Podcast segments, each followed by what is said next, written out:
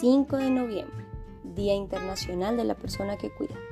Feliz día a todas y todos los cuidadores de los estudiantes con discapacidad de parte del equipo de educación inclusiva de la Secretaría de Educación Departamental del Putumayo, área cobertura.